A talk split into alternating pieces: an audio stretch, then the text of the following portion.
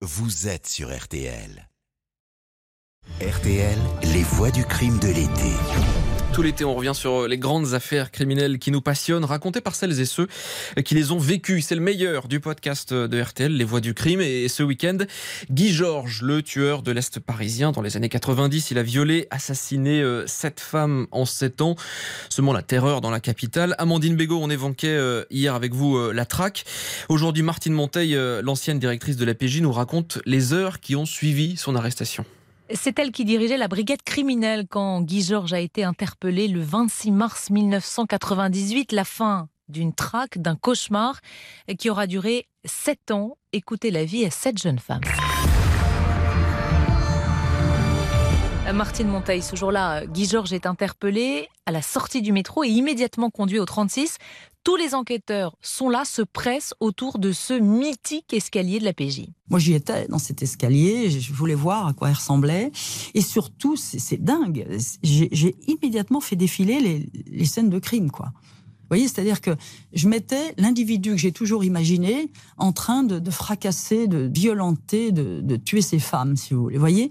Je sais pas, je dis, bah, c'est lui, voilà, c'est ce monstre. Pour moi, c'était ce monstre.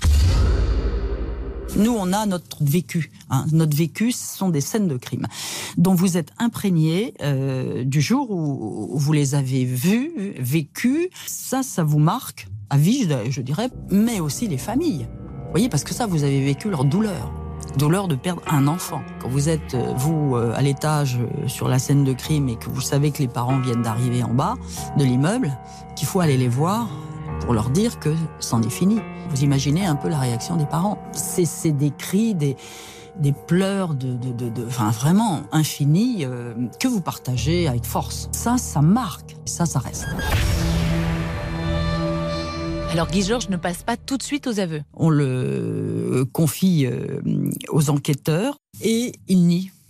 Il nie malgré euh, ce qui lui est servi, c'est-à-dire l'évidence ce sont quand même euh, des, scènes de crime où il y a sa signature. RTL, les voix du crime de l'été. Guy Georges nie donc tout en bloc. Euh, face à cela, Martine Monteil, vous, la patronne de la brigade criminelle à l'époque, vous décidez quoi?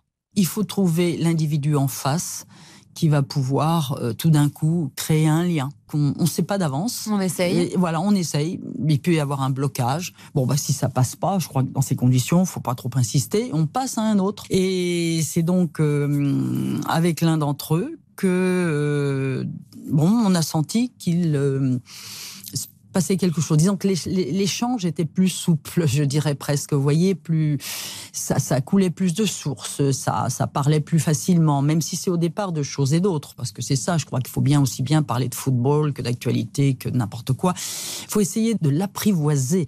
J'ai envie de ce terme parce qu'on est face à un faux finalement. Bon, alors donc euh, c'est un peu ça aussi, c'est l'apprivoiser.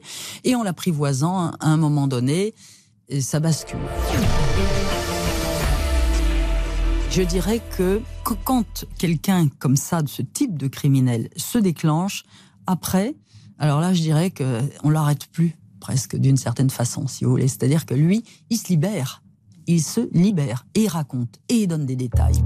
Et il va donner des détails extrêmement précis. C'est chirurgical. Hein, c'est chirurgical. Et moi, c'est ce qui me plaît parce que ça vous permet de comprendre le cheminement par la parole du criminel. Il vous explique comment il arrive à ça. Et il donne des détails sur description dans l'appartement. Et ça, c'est pas dans les journaux, ça n'a pas été dit euh, sur les médias, etc. Donc il ne peut pas l'inventer. Il y, y était. Donc c'est une preuve supplémentaire. Il faut penser à quoi? Aux assises aux assises avec des magistrats, des professionnels qui ont besoin de toute cette matière. C'est extraordinaire et riche d'enseignements pour l'avenir aussi. Parce que lui-même, il dit dans ses propres aveux, euh, si jamais un jour je suis libéré, je recommencerai. Donc, voilà. Trois ans plus tard, en avril 2001, Guy Georges est condamné à la réclusion criminelle à perpétuité, assorti d'une peine de sûreté de 22 ans. Il est, en théorie, libérable sous condition depuis mars 2020. La traque de Guy Georges, racontée par l'ancienne directrice de la PJ, Martine Monteil, au micro d'Amandine Bégaud. Rendez-vous le week-end prochain pour la suite des Voix du crime de l'été. Vous pouvez retrouver euh, l'intégrale de la collection du podcast euh, Les Voix du crime sur RTL.fr et sur toutes vos plateformes.